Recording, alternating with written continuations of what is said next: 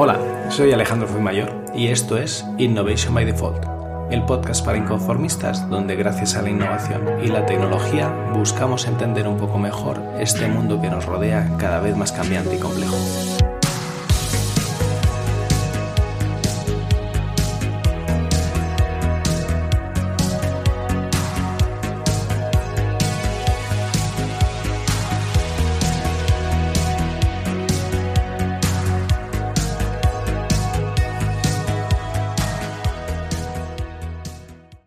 Placer para mí estar otra semana por aquí y sobre todo después de la tan buena acogida que he tenido la segunda temporada de Innovation by Default.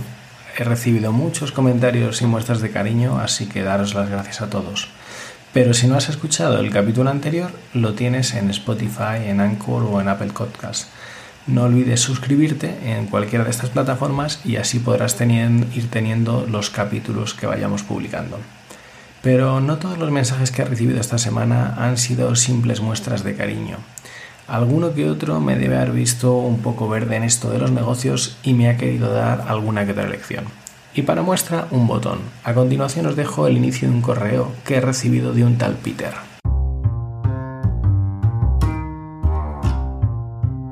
Querido Alex, espero que estés bien y emocionado por iniciar tu viaje de nuevo en el mundo del podcasting. Como alguien que ha dedicado muchos años de su carrera profesional al mundo de los negocios, me gustaría compartir contigo algunos consejos que he aprendido a lo largo de mi carrera y puede que sean de mucha ayuda para un novato como tú. Si te soy sincero, lo de novato me tocó un poco las narices, pero como el tal Peter parecía majete, decidí seguir leyendo. Me lo envió un tal Peter, firma como Peter Drucker, y parece que estaba dispuesto a desvelarme algún secreto ancestral o fórmula mágica para innovar y triunfar en los negocios. Mientras me preparaba para empezar a leerlo, no, no podía borrar de mi cabeza a Eddie Murphy al más puro estilo El Príncipe de Zamunda, Mientras seguía leyendo esperaba a que la famosa estafa del príncipe nigeriano emergiera en algún momento y que el mail acabase con una solicitud de dinero para cobrar una herencia de algún familiar lejano o algo similar. Como podrás comprobar, Internet ya no es lo que era y efectivamente ese tal Peter quería enseñarme algo a cambio de nada. Así que hoy, como la pereza es un hábito muy poderoso, he decidido delegar este capítulo en el contenido que me enviaba este tal Peter. Y sí, puede que nos enseñe algo sobre negocios en el capítulo de esta semana. Pero no te preocupes que no voy a ceder un episodio de Innovation by Default al primero que pase por delante. He investigado un poquito sobre este tal Peter en Internet, aunque parece que el mail me lo han enviado desde el más allá, porque Peter Drucker fue un autor, profesor y consultor estadounidense en el ámbito de la administración de empresas. Es conocido por ser considerado el padre de la administración y gestión moderna debido a sus contribuciones en campos como la administración estratégica, su enfoque en el liderazgo y la planificación empresarial. Escribió varios libros muy relevantes sobre el tema, incluyendo La gerencia eficaz o La gerencia del futuro, que se consideran clásicos en la literatura de la administración y gestión de empresas. También es conocido por ser uno de los primeros en hablar sobre el concepto de la sociedad del conocimiento y sus implicaciones para el liderazgo y la gestión de las organizaciones. O sobre lo que parece también estar inspirado este correo, un libro llamado Innovation and Entrepreneurship de 1985, que básicamente creo recordar que en español era algo así como Innovación y el empresario emprendedor.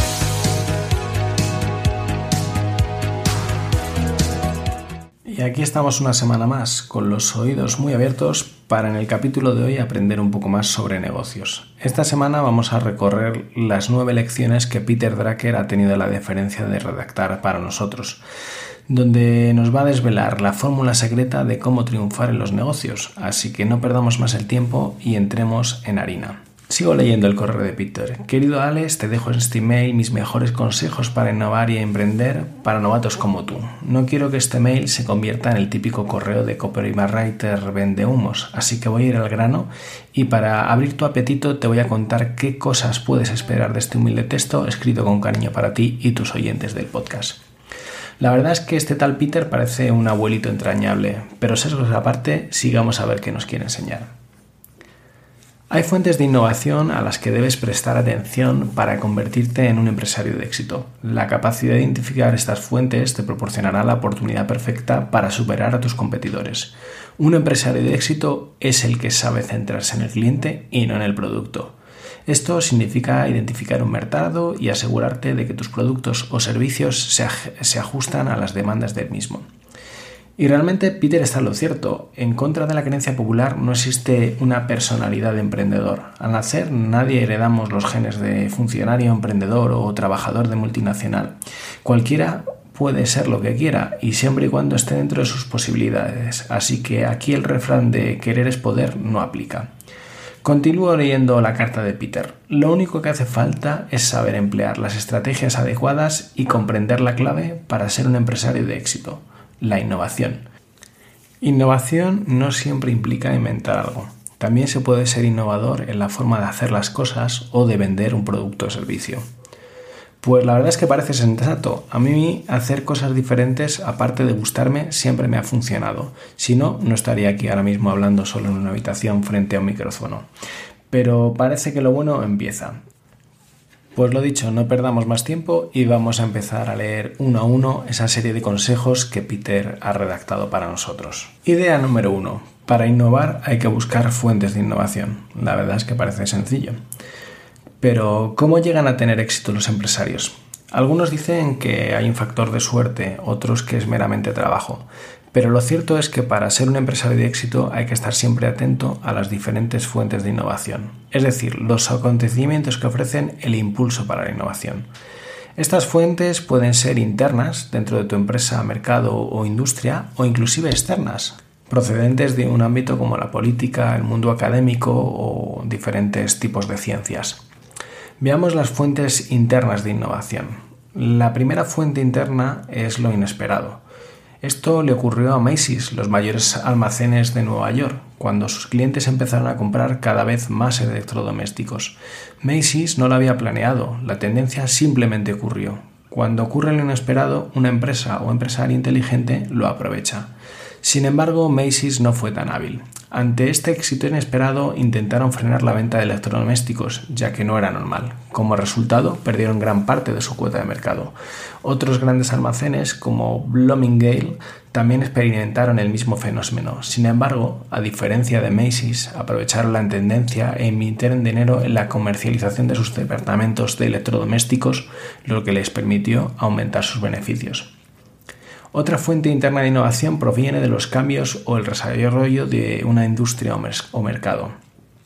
Por ejemplo, en la década de los 60, la industria del automóvil pasó repentinamente de ser un mercado en el que cada país estaba liderado por una empresa local a un mercado global liderado o dominado por multinacionales. Empresas como Volvo aprovecharon este cambio y se comercializaron agresivamente a nivel internacional.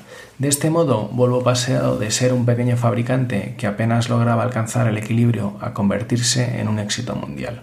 Otras empresas como Citroën no se adaptaron a los cambios y salieron perdiendo. Por eso, cuanto más se aproveche lo inesperado y se sepa aprovechar un mercado cambiante, más se beneficiará tu empresa. Pues sigamos con la siguiente idea o consejo que nos trae Peter. Si eres capaz de identificar un eslabón débil en un proceso o diagnosticar un error en una determinada eh, situación, puedes innovar. Querido Alex, hasta ahora te he hablado de dos fuentes internas de innovación, pero podemos añadir a la lista otras dos más, la necesidad del proceso y las incongruencias. La necesidad del proceso se centra en encontrar un eslabón débil en un proceso, porque un eslabón débil es una oportunidad perfecta para que un empresario innove. Para ilustrar esto, déjame echar un vistazo atrás y veamos cómo el proceso de las operaciones oculares cambió radicalmente allá por los años 50, cuando la operación ocular más popular era la extracción de las cataratas. Aunque el proceso era casi perfecto, había un paso problemático en el que había que cortar un ligamento. Esto a veces provocaba una hemorragia que podía dañar el ojo. El vendedor de productos farmacéuticos William Connor detectó este punto débil y encontró una solución. Descubrió una forma de utilizar una enzima que podía disolver el ligamento sin contarlo y una forma de almacenar esta enzima durante largos periodos de tiempo. La innovación de Connor se convirtió en una etapa aceptada en el proceso de eliminación de las cataratas y le permitió vender su empresa, como ya has podido adivinar bien, por bastante dinerito. La segunda fuente interna de innovación son las incongruencias, o lagunas entre la realidad de una situación y la percepción de la gente. Donde hay una brecha hay una oportunidad de innovar. Por ejemplo, antes de la década de 1950, las compañías navieras trataban de hacer barcos más rápidos que trasladasen de puerto a puerto más rápidamente la mercancía, pero al mismo tiempo los costes de transporte estaban aumentando drásticamente. En realidad, el problema fue un error de diagnóstico de las navieras. Lo importante no era la velocidad, sino el tiempo que los barcos tardaban en cargar y descargar la mercancía en el puerto. Por tanto, había una incongruencia entre las empresas que pensaban que era, cuál era el problema y la realidad de la situación. Esta brecha se cerró con la innovación del buque portacontenedores, que podía cargarse y descargarse mucho más rápidamente. Como resultado, los costes de envío se redujeron en torno a un 60%. Y probablemente esto ya es mi cosecha, esto dio lugar a la explosión del mercado global y nuestra tan querida globalización. Creo que sobre el inventor de los contenedores ya hablamos en algún momento en la temporada pasada de Innovation by Default, aunque sinceramente no recuerdo el capítulo. Idea número 3. Los empresarios pueden innovar fuera de una industria, mercado o empresa. No todas las oportunidades de innovación provienen del interior de una industria, mercado o empresa. Algunas provienen del mundo exterior. Otros ámbitos, como el social, el político o el académico, son las llamadas fuentes externas de innovación. Una fuente externa de innovación proviene de la comprensión de la demografía, porque cuando la población cambia, también lo hace el mercado. Los cambios demográficos pueden referirse a los cambios en la composición de una población, tamaño o edad, y esto altera las demandas del mercado, ya que personas diferentes desean productos y servicios diferentes. Aquellos que son capaces de ver estos cambios y prepararse para ellos tienen más probabilidades de éxito. Por ejemplo, después de la Segunda Guerra Mundial se produjo un fuerte aumento de la natalidad y dio lugar al famoso baby boom en Estados Unidos. Melville, un minorista de calzado, se aprovechó de ello. A principios de la década de los 60, Melville comenzó, comenzó, a dirigirse al mercado de zapatos y también de ropa para adolescentes, justo cuando muchos de estos boomers estaban llegando a adolescencia. Esta estrategia tuvo un gran éxito. Otras fuentes de innovación externa son las basadas en el conocimiento. Esta fuente de innovación implica el desarrollo de una idea o una innovación y es principalmente la que todo el mundo piensa cuando piensa en innovación. Pero el uso del conocimiento para crear una innovación de éxito suele ser un proceso extenso y requiere de muchos tipos diferentes de conocimientos técnicos. Por ejemplo, el caso del ordenador. Es el resultado de siglos de trabajo en matemática, electrónica y programación. El ordenador es algo que no se puede atribuir a nadie. Es un invento que comenzó realmente en el siglo XVII con la invención de un sistema numérico binario. A principios del XIX llegó un sistema para utilizarlo y crear una máquina de cálculo sencilla. Y luego, en 1880, se una forma de programar instrucciones en esa máquina. Sin embargo, no fue hasta 1946 cuando el primer ordenador entró en funcionamiento.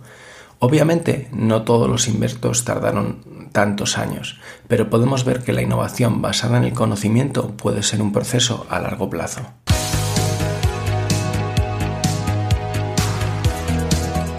Idea número 4. El espíritu empresarial no solo es para empresas de nueva creación. Las grandes empresas también pueden ser innovadoras, aunque aquí algunos seguramente no estén muy de acuerdo con Peter. A menudo se piensa que la innovación es un fenómeno limitado a los pequeños y hambrientos empresarios, pero esto no es cierto. Las empresas también pueden ser innovadoras, sin embargo, para hacerlo deben seguir cientos pasos. El primero es contar con políticas normalizadas que creen un entorno en el que pueda florecer la innovación. Bueno, aquí ya sabemos que muchas empresas tienen un área de innovación y desarrollo. No sé si sería suficiente. Para conseguir la política adecuada, las empresas deben preguntarse cómo podemos convertirnos en una empresa que acoja y desee la innovación. Para responder a esta pregunta, se debe adoptar una política en la que eh, se pueda abandonar las prácticas anticuadas y eh, procesos innecesarios de busca de cambios. Es importante darse cuenta que todos los productos y servicios, así como la tecnología, tienen una vida útil limitada, lo que significa que hay que encontrar alternativas y no, y no tener miedo a la hora de matar productos. Por último, la empresa debe planificar y entender cuándo es probable que sucedan y se necesiten determinadas innovaciones, como no, para estar preparadas para aprovecharlas. El segundo paso que se debe dar es crear una estructura organizativa que recompense el espíritu empresarial. Los nuevos proyectos innovadores deben estar estudiados en ámbitos separados de los antiguos, tener su propio espacio y contar con su propio responsable de alto nivel. También hemos hablado de las organizaciones ambidiestras en la temporada pasada. Básicamente el concepto es el mismo y seguramente Peter Drucker fuera uno de los gérmenes de esta forma de pensar. Por último, debe haber un sistema de evaluación dentro de la empresa para mejorar su rendimiento, ya que es esencial saber si los resultados de estos esfuerzos han llegado a cumplir o no las expectativas. Bueno, la verdad es que Peter no nos ha desvelado la fórmula de la Coca-Cola con estos consejos, solo es un poco de sentido común. Por otra parte, uno de los sentidos menos comunes en el ámbito empresarial. Claramente, esto es lo que hemos visto en los últimos años en empresas tan innovadoras como Google, cuyos productos y servicios nacen, se reproducen y mueren, y en el entretanto están en una beta permanente hasta que la propia Google decide comercializarlos o matarlos. El quinto consejo que nos envía Peter desde el más allá es que las nuevas empresas necesitan saber hacia dónde se dirigen para prosperar. Todas las nuevas empresas deben tener un plan. En concreto, necesitan planificar lo que están haciendo ahora para poder continuar en la dirección correcta en el futuro. Según Peter Drucker, para construir un negocio duradero hay que seguir al menos estos cuatro pasos. El primero es centrarse en encontrar un mercado la mayoría de los empresarios acaban teniendo éxito en un mercado completamente diferente al que esperaban, por lo que es importante que una nueva empresa esté atenta a una variedad de mercados. El segundo paso para crear una empresa duradera es tener un enfoque financiero adecuado. No se trata solo de intentar maximizar los beneficios, sino de asegurarse de que hay dinero disponible para inversiones, expansiones y supervivencia si la empresa tiene problemas. Una buena guía es tener una visión clara de cuánto efectivo se necesita con 12 meses de antelación y para qué fines. Los dos últimos pasos que propone Peter son crear el mejor equipo de gestión lo antes posible y decidir el papel del empresario fundador. El fundador debe empezar a crear un equipo de gestión antes de que la empresa sea demasiado grande para que la controle solo una persona. Una vez formado el equipo, los fundadores deben preguntarse cómo pueden seguir mejor en la empresa, en concreto, conocer en qué son buenos y qué podrían hacer mejor para impulsar el crecimiento de su compañía. Es importante darse cuenta de que en algunos casos puede ser mejor que el fundador abandone la empresa si ya no puede apartar valor a la misma y dedicarse a dar consejo desde el exterior. La verdad es que si te pones a revisar todos estos consejos de Peter allá por 1985, probablemente hayan sido el caldo de cultivo de lo que ahora vemos reflejado en el mercado décadas después. Este tipo de cosas las escuchamos día sí día también en un montón de programas y artículos sobre innovación y emprendimiento que puedes leer allá donde quieras. Seguimos con la idea número 6. Ser el primero en entrar en un mercado supone enormes ventajas. Bueno, Peter, tampoco te lo has currado mucho. Parecía bastante evidente. Según Peter, cuando se entra en un mercado como empresario hay que encontrar la manera de asegurarse una cuota de mercado mínima. Para tener la mejor oportunidad de hacerlo, debe adoptar una estrategia empresarial. Bueno, también parecía el libro. Una de estas estrategias es ser lo que se denomina como fastest with the mostest, es decir, el objetivo es ser el primero en un campo y luego explotar esta ventaja frente a los demás ya que la competencia siempre podrá imitar tu producto. Ser el primero te permite que, según avance el mercado, tu desarrollo de producto siempre estará un paso por delante del resto. Aunque parece que con el paso de los años y la evolución de la tecnología, no sé qué pensará Yahoo de este tema y la entrada de Google en el mercado de los buscadores. Parece que la tendencia se ha revertido un poco en los últimos años y a lo mejor esta estrategia no siempre garantiza tu supervivencia en un nicho o mercado específico en los tiempos que corren. Muchas otras de las cosas que comenta Peter sí que tienen sentido, ya que habla sobre el objetivo y centrar el tiro. Eh, llegar al primero eh, te permite tener una posición dominante y ejecutar esa estrategia, pero realmente esto requiere de constancia. A la hora de diseñar esta estrategia, Peter lo asemeja a lanzar un cohete a la luna porque hay que hacer bien los cálculos y las mediciones al principio de introducirte en un, mercado, ya que antes del lanzamiento tienes que tener todo preparado. Si no apuntas bien, nunca llegarás a la luna, es decir, tienes que haber hecho todos los cálculos con precisión antes de lanzar.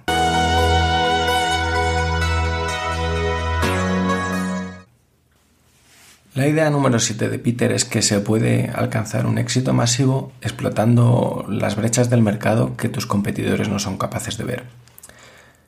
Esta estrategia consiste en encontrar huecos que tus rivales ignoran.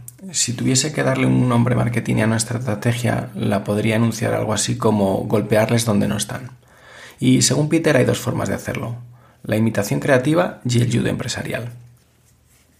La imitación creativa consiste en buscar una idea ya existente, pero darle otra forma, una forma más atractiva para los clientes. Por ejemplo, en los años 40 IBM construyó el primer ordenador del mundo, pero, pero pronto abandonaron eh, su dedicación a esta línea de producto. ¿Por qué? Bueno, la versión del ordenador de un rival les llamó la atención e inmediatamente reconocieron su potencial. Este rival seguramente a todos los que hemos estudiado teleco o informática nos, sonará, era ENIAC, una empresa cuyo ordenador IBM pensó que se adaptaba perfectamente a las tareas empresariales, como completar las nóminas o hacer el balance, algo que a ENIAC no se le había ocurrido. Así que IBM decidió imitar el ordenador de ENIAC y lo adaptó con más características que atrajeran a sus clientes empresariales. En consecuencia, la versión de IBM se convirtió en un gran éxito y el modelo del ordenador estándar a partir de ese momento. Otra estrategia empresarial es el judo empresarial, que consiste en atacar los puntos débiles de tu gran rival. Pero normalmente el gran punto débil de las empresas establecidas no es un tema de estrategia o un tema técnico.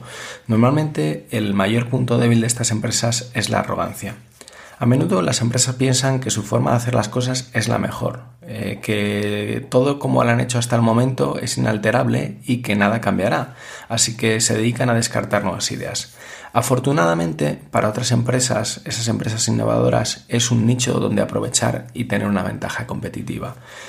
Y para entenderlo mejor, busquemos un ejemplo de los años 70, la invención del transistor, creado por una pequeña empresa en Estados Unidos. Cuando intentaba vender su invención a terceros, lo rechazaban porque esas grandes empresas a las cuales se lo intentaban vender no lo consideraban lo suficientemente importante porque no lo habían inventado o descubierto ellos. Pero una empresa poco conocida por aquella época sí que reconoció el potencial del transistor.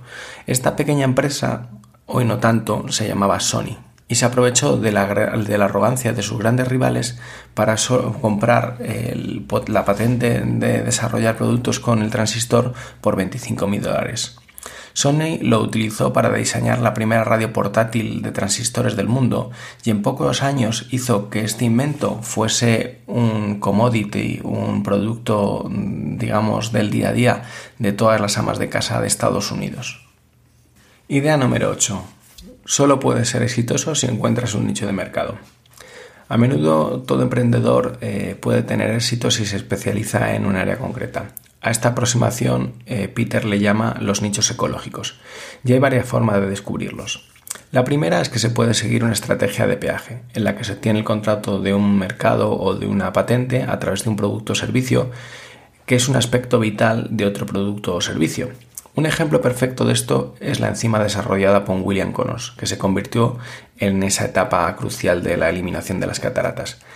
La ventaja injusta de esta estrategia es que eh, el producto de William Connors seguirá siendo el líder porque no vale la pena que sus competidores intenten superarlos.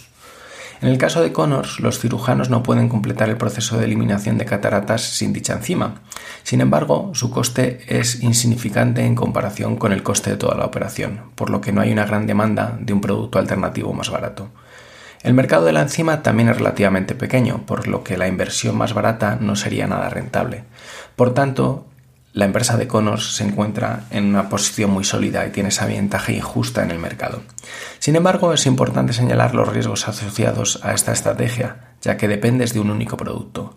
Si alguien descubriera o innovara con un medicamento que sustituyera la operación de cataratas, por ejemplo, mediante el tratamiento de pastillas, entonces probablemente el negocio de Connors iría a la quiebra.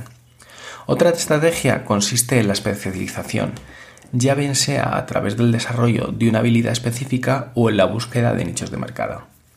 Estos dos son muy similares, implican adquirir un conocimiento de algo que los demás no tienen, ya sean habilidades blandas para hacer algo o un conocimiento único de ese mercado.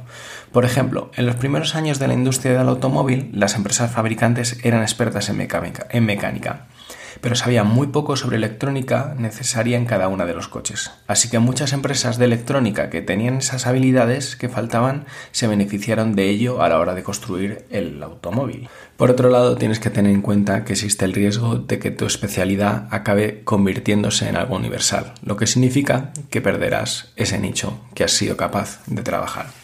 Y querido Peter, Yo que trabajo en la industria de las tecnologías de la información, esta historia se ha repetido una y otra vez en los últimos años, con la llegada de nuevas tecnologías como el cloud, el big data y la web 3 o ahora la inteligencia artificial.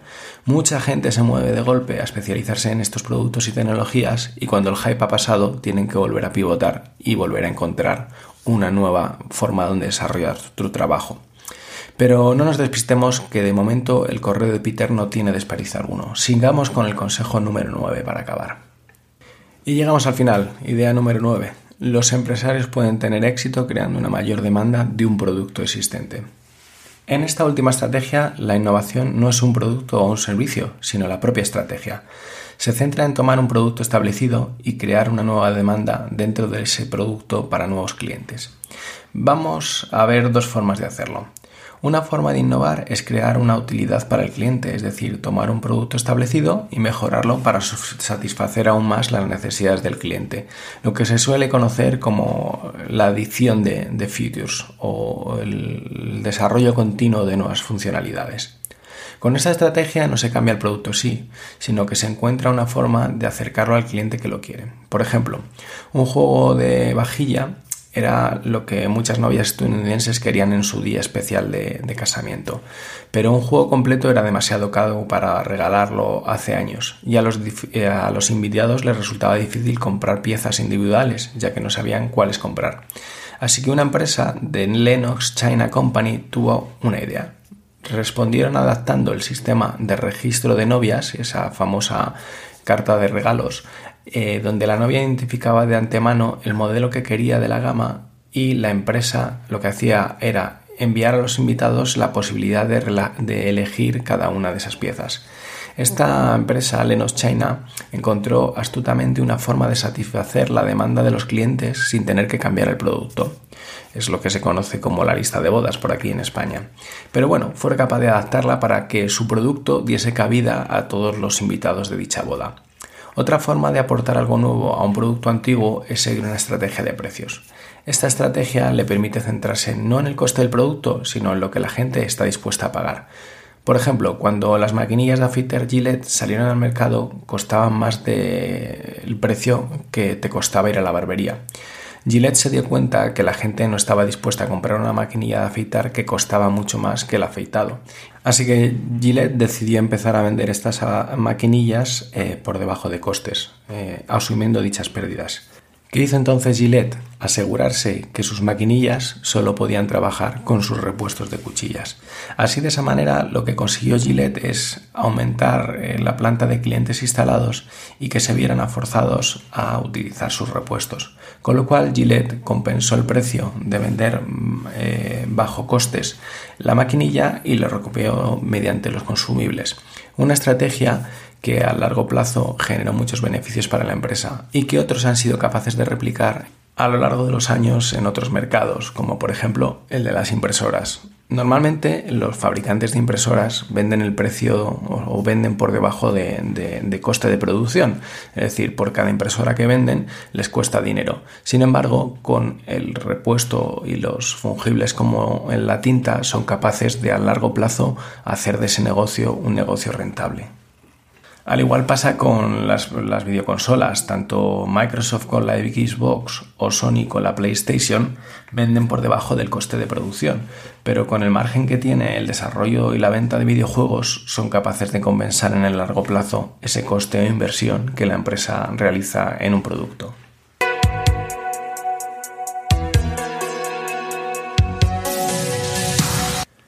Y hasta aquí el capítulo de esta semana. Es una pena porque se nos han acabado las reflexiones de Peter. La verdad es que hay mucha sabiduría y experiencia detrás de estas líneas. Es cierto que este texto, que fue escrito allá por los años 80, ha sido vigente y útil para las siguientes generaciones. Y si te fijas bien, es parte de la retórica o la gestión y desarrollo de negocios de las startups y los emprendedores que tenemos ahora en el siglo XXI.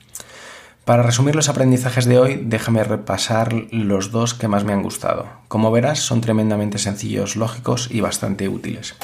El primero de ellos, hay fuentes de innovación a las que debes de prestar atención para convertirte en un empresario de éxito. La capacidad de identificar estas fuentes te proporcionará esa oportunidad perfecta para tener una ventaja injusta sobre tus competidores. Y el punto número 2. Lo más importante es que para ser un empresario de éxito debes centrarte en el cliente, no en el producto. Esto significa identificar un mercado y un pain, una demanda, una necesidad, y asegurarte que tus productos y servicios se ajustan directamente a esas necesidades. Pero algo tan sencillo a la vez acaba siendo difícil de llevar a la práctica. Por eso creo que las ideas de Peter tienen aún más valor por su propia sencillez, porque en su sencillez reside la debilidad. Eh, no es tan importante tener la idea feliz, sino en ser capaz de probar si hay mercado y hacer que funcionen ganando dinero. Así que ya sabes, la clave es probar y ejecutar. Y hasta aquí el capítulo de esta semana. Si te ha gustado, te invito a suscribirte en tu plataforma de podcast preferida, recomendar el programa a tus amigos y compartir en redes sociales. Como siempre, gracias por estar al otro lado y hasta la semana que viene.